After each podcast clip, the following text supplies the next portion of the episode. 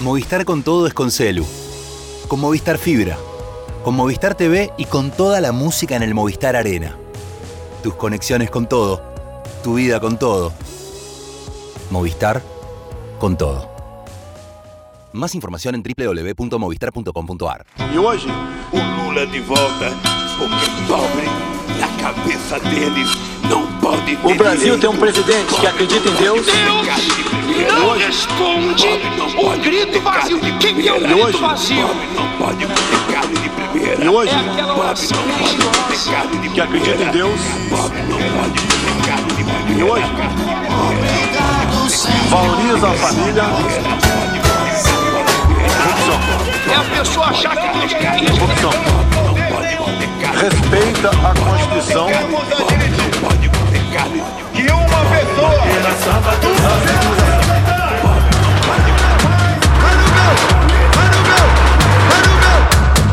Hola, sean bienvenidos a Cuenta Regresiva, el podcast sobre la política y economía de Brasil. Este es el episodio número 32 de la tercera temporada de Cuenta Regresiva. Mi nombre es Daniel Tonietti, estoy aquí en la ciudad de Buenos Aires, Argentina, y me acompaña episodio a episodio Darío Pignotti desde Brasilia, Brasil. Bom dia, boa tarde, boa noite, Darío. ¿Cómo va você? Amigo Daniel, buen sábado a la mañana. Aquí en Brasilia, una de las posiblemente últimas lluvias del año. Empiezan a acabarse las lluvias, empiezan a irse las aguas de marzo. Abrazo del 32 capítulo a vos y a quienes nos visiten. Muy bien, en el capítulo de hoy vamos a estar con varias cuestiones varias. Tensiones internas entre el PT y el gobierno de Lula. Vale la distinción entre lo que es el PT y lo que es el lulismo a propósito del aumento de combustibles, diferentes posicionamientos internos. Por un lado, o ministro da Facenda, Fernando Haddad, eh, que aumentó eh, los combustibles, repuso los impuestos federales que había quitado eh, Bolsonaro, eh, las críticas que tuvo, claras, precisas, tampoco tan agudas, por parte de la que es la referente de la izquierda, del ala izquierdista de- del PT, que es Gleisi Hoffman, a propósito de, este tema. Como un desprendimiento de esto, surge esta semana, a partir de una investigación periodística, lo que se llama el caso de los eh, diamantes eh, de Bolsonaro. Es un- unos diamantes que aparentemente es un eh, regalo de Arabia Saudita eh, a integrantes de la familia eh, Bolsonaro. Estamos hablando de diamantes cuyo valuación llega a los 4 millones de dólares, o casi 4 millones eh, de dólares, eh, donde pareciera ser que podría tratarse de un soborno por la venta de una refinería de, casualmente, Petrobras a eh, el país petrolero Arabia Saudita. Esos serán los dos temas que estaremos desarrollando en el capítulo de hoy de Cuenta Regresiva. Sean bienvenidos. Darío, primera cuestión tiene que ver con la suba del eh, combustible. ¿eh?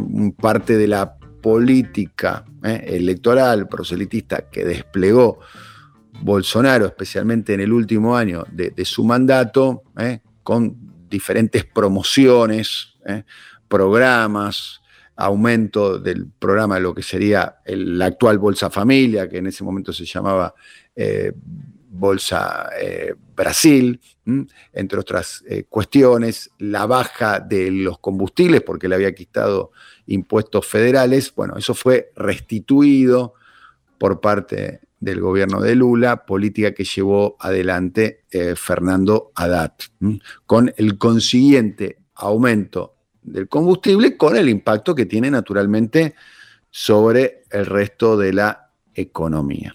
Eso por un lado, ¿eh? política impulsada por Fernando Haddad. Por otro lado, hubo alguna reacción, ¿eh? en particular por parte de Gleisi Hoffman. Hay que decir que hay una tensión al interior de- del PT. Los dos son integrantes del PT, tanto Fernando Haddad como eh, Gleisi Hoffman, eh, que es la, presidenta, una tensión que viene de años, ¿eh? con respecto a posicionamientos muy claros de política exterior, de política interna, frente a los medios de comunicación. Podemos decir, para utilizar un reduccionismo, que Fernando Haddad sería más socialdemócrata y Gleisi Hoffman tendría las posiciones un poco más nítidas, más, si se quiere, del PT clásico. Eso por un lado. Las tensiones se dieron cielo abierto, ¿eh? generaron un insumo mediático y un insumo del análisis político. Todo indicaría eh, que, Lula es un poco el fiel de la balanza. Lula tiene, y lo ha manifestado públicamente, un enorme respeto político y personal por Gleisi Hoffman. Hay que decir que ha sido Gracie Hoffman la persona que ha articulado eh, la resistencia al macrismo eh, y ha articulado también todas las medidas que tenían que ver con eh, la libertad de Lula, ni más ni menos ocupando la presidencia del partido. También hay que decir que Fernando Haddad tiene mucha confianza de, de, Lula, ha sido el electo candidato en el año 18 y eh, lo colocó a Fernando Haddad, eh, le dio dos posiciones muy importantes, la candidatura al Estado de San Pablo en las elecciones del 22 y una vez que no pudo lograr eh, ser el, electo gobernador de San Pablo, le dio ni más ni menos que el Ministerio de Economía en lo que algunos interpretan o interpretaban en ese momento, los hechos pueden ir cambiando, que lo ponía en la eventual pole position para eh, ser el sucesor presidencial del, espacio.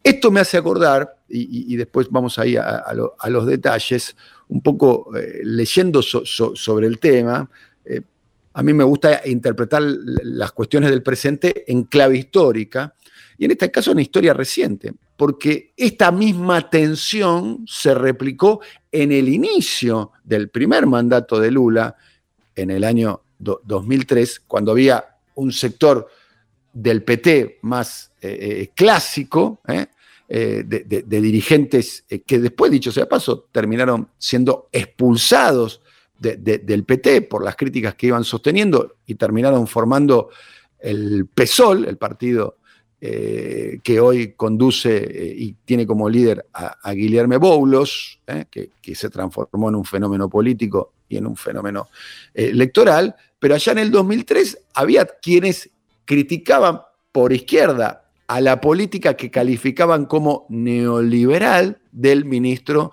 de Facenda de Lula. Estamos hablando de Antonio Palocci, que era el hombre fuerte de Lula, tuvo que eh, renunciar por una acusación de corrupción, luego la justicia terminó desestimando la acusación en su contra, volvió como el hombre fuerte de Dilma Rousseff, eh, ocupando un lugar estratégico, ya no tanto en lo económico, sino en lo político, como la Secretaría de la Presidencia, terminó renunciando también por una cuestión de, corrupción, esta vez no lo pudo justificar, que tenía que ver eh, con su, su, vertiginoso crecimiento patrimonial, estoy hablando de, Antonio eh, Palocci, que, insisto, asterisco, era como el, garante del modelo este, neoliberal en términos económicos, quiero decir, eh, de los gobiernos de, Lula, en el sentido de su política económica, ¿no? que es la gran crítica que se le hizo a Lula. ¿no? Mantuvo un esquema de tasas de intereses altas, gran negocio para los bancos, con políticas sociales, hay que decir, ¿no? con políticas sociales, no es que solamente sucedió eso. Eh, después tuvo un derrotero, ¿no? tuvo que renunciar como ministro de la presidencia de, Dilma Rousseff. ¿eh? Eh, eh, eh, jugarretas de la historia fue reemplazado en aquel momento por Gleisi Hoffman, casualmente. Estamos hablando de la presidencia de, Dilma Rousseff, más precisamente la primera presidencia de Dilma Rousseff. Y Palocci, como para terminar, porque me parece que acá hay algunas claves como para entender un poquitito cómo se llega a esto y cuál es el corazón de la, de la tensión interna al, interior entre el gobierno de Lula y, del PT, Palocci termina siendo eh, un eh, testigo eh, te- termina siendo un delator premiado y termina delatando a Lula. Este, el segundo juicio que le lleva adelante el actual senador por el estado de Paraná, por el partido Unión Brasil, paréntesis, uno de los aliados del gobierno de Lula, eh, Sergio Moro, tiene que ver a partir de un testimonio eh, eh, dado como, como delator, como arrepentido, del mismo Antonio Palocci, eh, que hablaba de, utilizó la expresión pacto de sangre, pacto de sangre, uno pacto de sangre uno lo, uno lo, lo imagina con las organizaciones criminosas, ¿no? el, el crimen organizado, la, la mafia, un pacto de sangre entre Lula y Oderbre- Odebrecht. Un pacto de sangre, un pacto de sangre. Eso es lo que dijo Antonio Palocci, el, gran protegido de Lula, el gran protegido de Dilma Rousseff, terminó siendo al final del día condenado por corrupción y un delator. Bien, esto para entender un poquitito la- las tensiones del pasado, cómo eh, reverberan en el presente. Darío, enfrentó al fraude judico conocido como Lavallato, luego enfrentó al gobierno predominantemente militar de Jair Bolsonaro. Esa es Gleisi Hoffmann, la principal líder del Partido de los Trabajadores en la actualidad, por supuesto, después de Luis Ignacio Lula da Silva, y como recién reelecta presidenta del partido, ahora enfrenta o tiene disidencias públicas con el superministro del gobierno, Fernando Haddad, otro hombre del partido y, como vos lo decías, candidato a presidente cuando en 2018 Lula fue proscripto por aquella coalición judicial militar que le impidió postularse cuando era Lula en 2018 favorito con holgura ante Bolsonaro. Esa es Gleisi Hoffmann, en ella el partido deposita mayoritariamente sus esperanzas y ejemplifica, corporiza una tensión que ha sido propia históricamente del partido, ¿eh? Por una virtud y por una eh, maldición, aunque tal vez esta segunda palabra sea exagerada, la de ser un ámbito donde conviven sectores diversos y en algunos puntos hasta antagónicos. El nacimiento del PT en los años 80, partido de, cuya, de cuyo aniversario se celebraron ahora 23 años en el mes pasado, siempre estuvo signado por esas tensiones, tensiones que en el principio de los tiempos hasta ponían en cuestión si el partido debía dar prioridad a la disputa electoral por el poder institucional o apostar en su tendencia movimentista, disputa que comenzó a zanjarse a partir del 89 con la excelente performance de Lula, finalmente derrotado en segunda vuelta por Fernando Color de Melo y las posteriores dos victorias de Lula en las presidenciales del 2002-2006, seguidas por otras de Dilma Rousseff, en las que fue fundamental otra vez Lula en 2010-2014 y esta reciente del expresidente y ex prisionero político Lula en 2022. Esa es Gleisi Hoffmann, frente a un Fernando Haddad que siempre fue un hombre del partido, pero que representa dentro de ese espectro amplio las alas más, más, moderadas, incluso más socialdemocratizadas. Y aquí no hay adjetivo.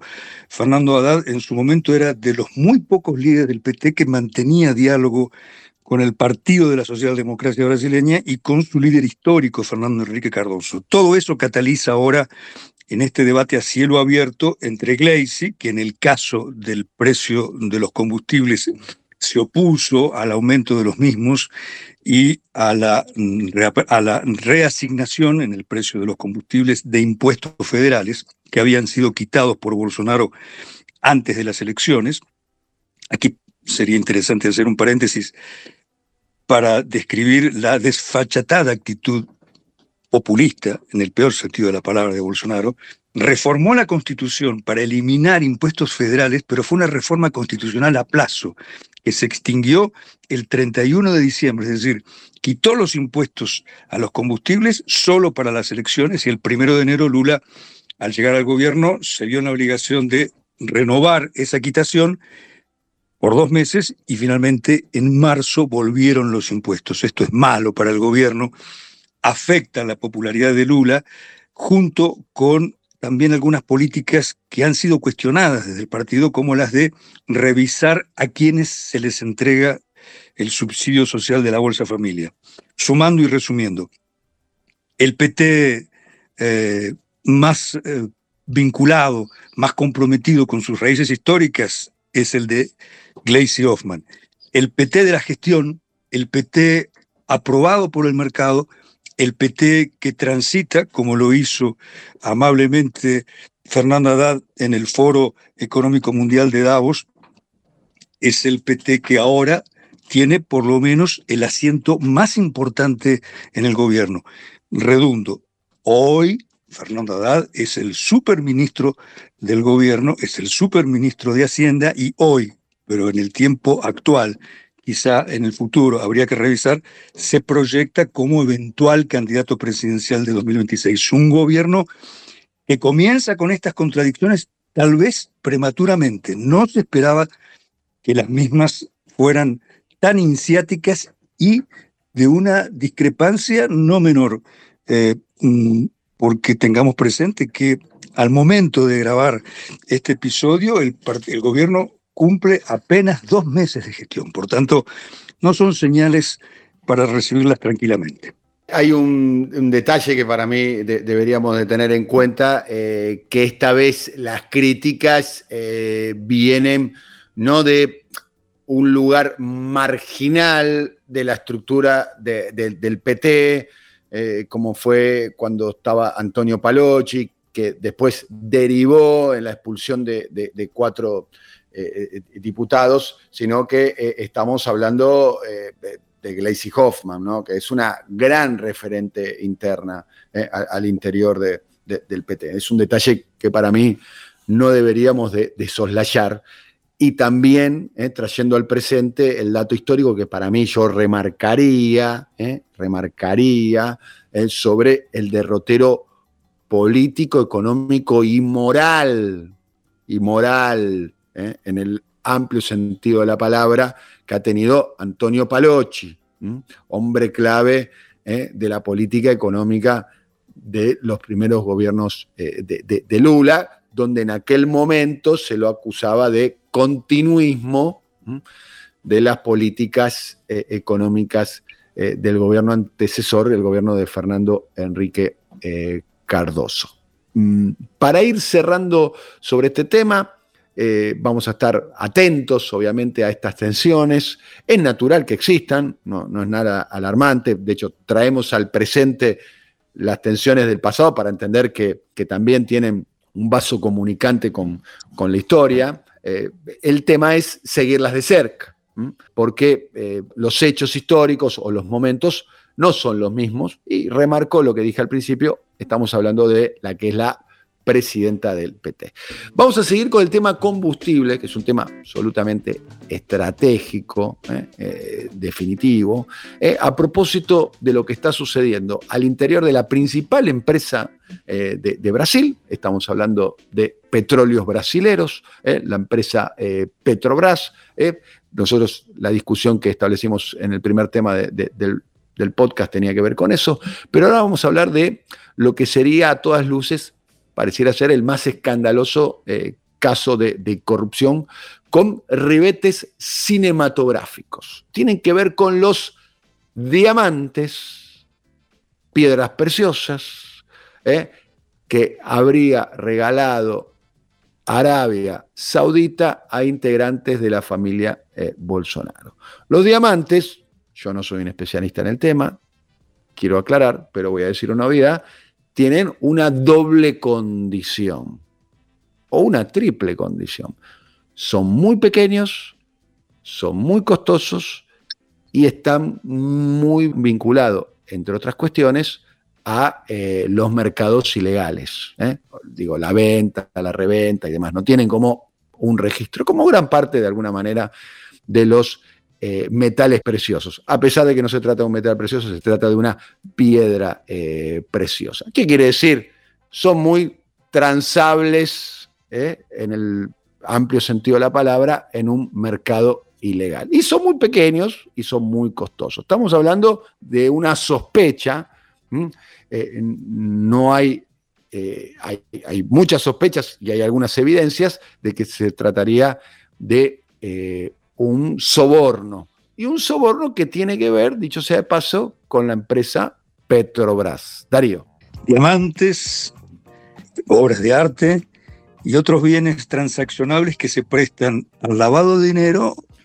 Los relojes también uno podría poner, ¿no? En eso. Relojes que para alguien que sabe menos de joyas que vos, pero que lee los diarios y trata de informarse sobre la historia de la mafia, han estado en muchas de estas operaciones, ¿eh? operaciones en las que se vinculan organizaciones clandestinas dedicadas a todo tipo de actividad ilícita. Y no pocas veces gobiernos de las monarquías mm, de Oriente Medio, por ejemplo la de Arabia Saudita, la más importante de ellas, han intervenido en Occidente para convencer a líderes occidentales, por ejemplo, el expresidente Valéry Giscard d'Estaing, en ese caso no fue Arabia Saudita, pero también fueron diamantes, eh, a propósito de sus políticas de Estado. Estamos usando las expresiones menos adjetivadas y menos op- opinativas para tratar de dar cuenta de un escándalo que, de los muchos que hubo en la administración de- del gobierno militar cívico de Jair Bolsonaro, esta es la más grave y además la que tiene una sonoridad y una espectacularidad que ninguna de las otras tuvo. Pero es bueno también repasar, Bolsonaro, eh, siendo apenas un capitán del ejército, es propietario de más de 100 eh, casas y en algunos casos departamentos y mansiones, la última de ellas de más de un millón de dólares comprada aquí en Brasilia, el 50% de las cuales las pagó al contado, en dinero. Otra práctica muy propia de los capos de la drangheta, la mafia italiana del sur de aquel país, o de los carteles colombianos. Es decir, Bolsonaro no es nuevo en esto de vincular poder, mafia y militares. ¿Fue eso lo que ocurrió? No lo sabemos, pero los indicios son robustos, Daniel. Esto ocurrió luego de un viaje de Jair Bolsonaro a Arabia Saudita en 2019, del cual vino sin nada, es decir, fueron cinco días en los que, además de visitar aquel país, estuvo con otros monarcas de gobiernos, todos ellos dictatoriales, y regresó al país sonriente, luego de haber hecho algunos paseos en moto por las capitales eh, cercadas por la arena de, aquel, de aquella geografía, y sin novedades, solo que dos años después ocurriría la privatización de una de las principales refinerías brasileñas, una refinería del Estado de Brasilia, que, y aquí, otra vez, evitemos las adjetivaciones y vamos a los números, estaba evaluada en 3 mil millones de dólares y fue vendida a un fondo de inversión de países árabes por 1.800 millones de dólares. Si yo hiciera la cuenta y estuviera interesado en esa refinería, me ahorré 1.200 millones de dólares, por lo cual regalarle 4 millones al presidente que facilitó esa operación es nada, es menos que nada. Y el otro punto, es un caso de probable corrupción o posible, bajemos un escalón, de posible corrupción donde el ex militar Bolsonaro no está solo. También está la participación de un almirante de la Marina brasileña, el almirante Albuquerque, que fue en su momento ministro de Minas y Energías y a cargo de quien estuvo la, la, labor de trabajar como una suerte de mula, ¿eh? en el mejor sentido de los pequeños traficantes de drogas. Esto es traer oculta en una mochila, en la mochila de otro elemento de la Marina brasileña, que intentó ingresar esas mm, joyas, esos casi 4 millones de dólares en joyas, un poco menos, por los controles de la aduana del Aeropuerto Internacional de San Pablo, hasta que dio con un funcionario probo, descubrió las joyas y esto destapó el escándalo. Una pregunta que queda para el final. Hay, Este hay que, decir, hay que decir un detalle eh, que me parece a mí un detalle eh, cinematográfico, que si se quiere, que eh, el, el- el ministro de, de- de Energía que estaba viniendo, Adolfo Sach, Sida se llama, ¿no? Él fue el que sucedió a Ah, Albuquerque. El que, ah. el que trajo las, las joyas fue el almirante Albuquerque. El, el- actual es Adolfo Sachida, eso quise decir. Eh, cuando la- el almirante traía las joyas de Arabia Saudita, eh, en, esos contemporáneos a, esa permanencia en Arabia Saudita del ministro, eh, Jair Bolsonaro se reunía en la Embajada de Arabia Saudita en Brasilia con este, el, el embajador, digamos. En efecto, es decir, lleno de imágenes propias de una historia de John Le Carré, ¿no? Es decir, propias de una historia cinematográfica de espías, de corrupción y de delitos que, en caso de que este acabe por destaparse, cuidado que hay muchísimos intereses en pugna, intereses que pueden persuadir o conmover o sensibilizar a jueces, sensibilizar a fiscales. ¿eh?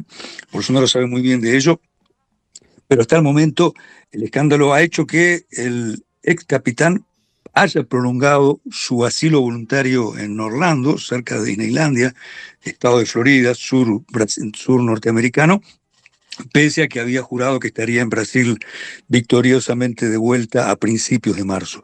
El caso no solo afecta la imagen del presidente, del expresidente, sino de su esposa, quien muchos quieren proyectarla como sucesora, una militante evangelista eh, enconada, pudiera ser también calificada como fanática, cuya eh, honestidad o cuya eh, eh, separación y distanciamiento de cualquier caso de corrupción comenzó a quedar ahora en entredicho, sumando un, un hecho que probablemente se va a prolongar en el tiempo y que va a ser una mochila, en este caso una mochila política, en el caso anterior una mochila con joyas, que deberá cargar el matrimonio Bolsonaro. Aquí se dice en Brasilia, lo hemos escuchado incluso en algún parlamentario del Partido Liberal, el partido de Bolsonaro, el matrimonio de Jair y Michele también habría sido afectado por los efectos colaterales de este escándalo.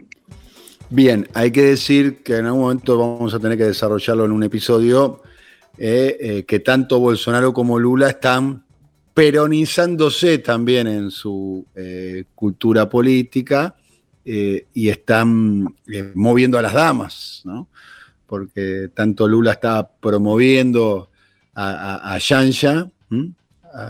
que es su, mujer, su esposa, que es una, militante con mucha trayectoria y una mujer muy formada, y de algún modo también lo está haciendo este, el, propio, el propio Bolsonaro con Michelle. Me sumo solamente con un comentario.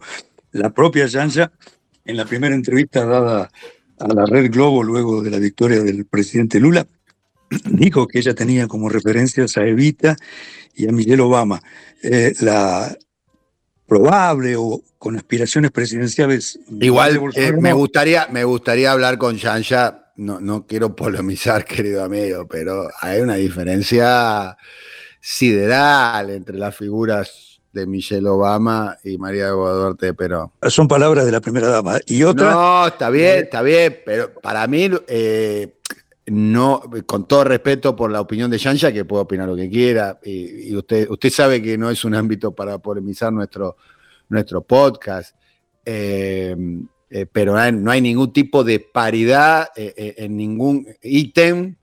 La, figura de, Eva Perón y Michelle Obama, en, absoluta, en absolutamente ningún ítem, a no ser que haya aspectos no conocidos de la vida de Michelle Obama que, que, que, los, lo sepa, ¿no? Son figuras, creo que históricamente, por su volumen, por su alcance, por su capacidad eh, mitológica, ¿no? Porque eh, Eva Perón representa una cantidad de símbolos, de imágenes que representan casi un mito político, no solo en la Argentina, si no me animaría a decir en, Occidente o en gran parte del mundo, ¿no?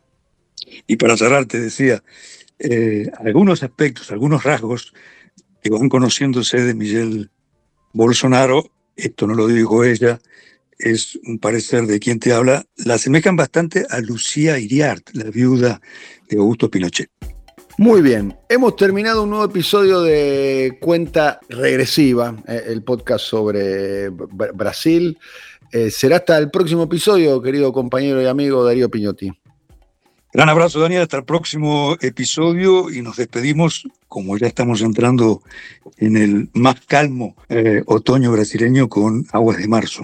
Aguas de Marzo, versión de Antonio Carlos Jobim. Será Hasta la próxima, amigo y compañero. eh, eh, muchas gracias a Alfredo Ábalos, muchas gracias a Simón Vilarrubia, muchas gracias a Andy Rotz. Hasta la próxima. Pau, é pedra, é o fim do caminho, é um resto de topo, é um pouco sozinho, é um caco de vidro, é a vida, é o sol, é a noite, é a morte, é o laço, é o anzol, é peroba do campo, é o nó da madeira, cainga, candeia, é uma tita pereira, é madeira de vento, tombo da ribanceira, é o mistério profundo, é o queira ou não queira, é o vento ventando, é o fim da ladeira, é a viga, é o vão, festa da comieira, é a chuva chovendo, é conversa ribeira das águas de março, é o fim da canseira, é o pé, é o chão, é a marcha estradeira, passarinho na mão, pedra de atiradeira, uma ave no céu, uma ave no chão, é um regato, é uma fonte, é um pedaço de pão, é o fundo do poço, é o fim do caminho, no rosto desgosto, é um pouco sozinho, é um estrepe, é um prego, é uma ponta, é um ponto, é um pingo pingando, é uma conta, é um conto, é um peixe, é um gesto, é uma prata brilhando, é a luz da manhã. Tijolo chegando, é a lenha, é o dia, é o fim da picada, é a garrafa de cana, o estilhaço na estrada, é o projeto da casa, é o corpo na cama, é o carro enguiçado, é a lama, é a lama, é um passo, é uma ponte, é um sapo, é uma rã. É um resto de mato na luz da manhã. São as águas de março fechando o verão. É a promessa de vida no teu coração.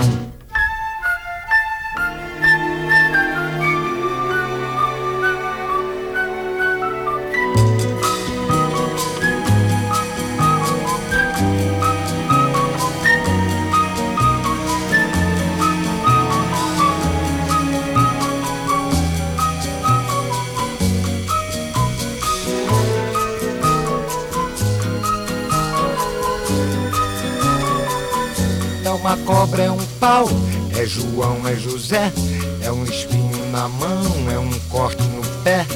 São as águas de março fechando o verão. É a promessa de vida no teu coração. É pau, é pedra, é o fim do caminho. É um resto de topo, é um pouco sozinho. É um passo, é uma ponte, é um sapo, é uma rã. É um belo horizonte, é uma febre terçã. São as águas de março fechando o verão. É a promessa de vida no teu coração. É pau, é pedra, é o fim do caminho. É um resto de topo, é um pouco sozinho. É um caco de vidro, é a vida, é o sol. É a noite, é a morte. É o laço, é o anzol. São as águas de março fechando o verão. É a promessa de vida no teu coração.